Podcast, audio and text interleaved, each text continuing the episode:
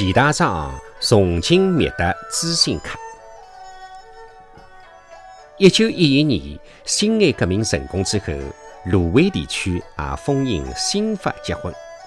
当地别部名家倪清贤就和弟子钱大章一道，决心建立芦苇国乐会，以丝竹代替过去的唐明版的纸带。免费为婚嫁助兴，为反封建礼教，是时代新潮助为添彩。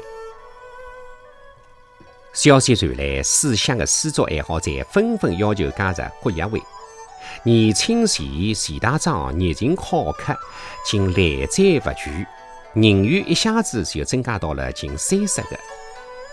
原本辣辣永大巷布店里向排练，地方太小。回到了三德堂药铺，安逸局促。乐队人多，当然气势大，但是药器勿够了，少了家商哪能做生活？出场的辰光，药器浪向要装饰的彩头更加是奇缺。出场没彩头，还像办喜事伐？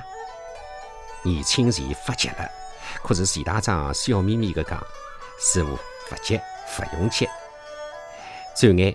竟然有人拿一批崭新的乐器特子彩头送上门来了，一问才晓得是钱大章悄悄地变卖家产订购了这个批乐器特子彩头。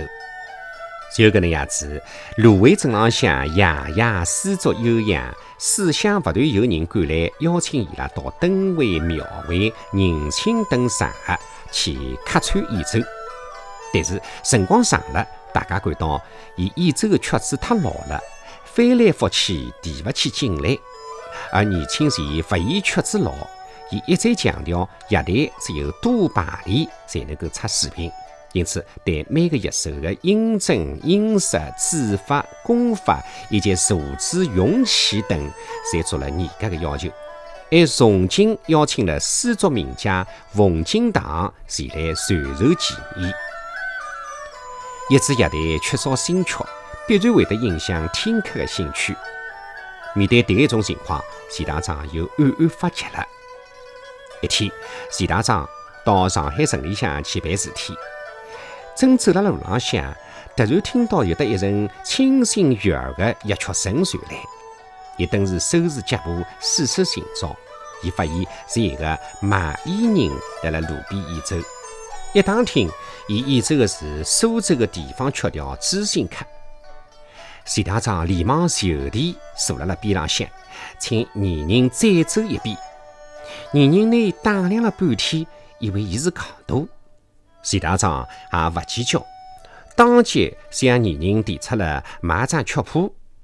艺人却讲：“我只买艺，勿买曲谱。”钱大章问：“那买艺哪能买法？”卖艺人讲：“演奏一遍，大洋一块。”钱大章也畅快，摸出了一块洋芋。好，请多奏几遍。艺人见这个听客如此慷慨，便认真演奏。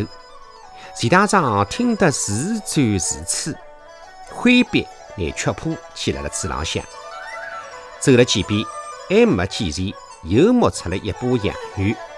等到伊检查曲谱，伊个女人已经是已走了五十一遍。钱大章也勿含糊，当场支付清五十一块大洋。郭亚伟就此有了新曲《知心客》，大家皆大欢喜。当然也认为钱大章如此重金购买的曲谱而太戆了。但是钱大章始终认为此乃平生一大乐事，痛快。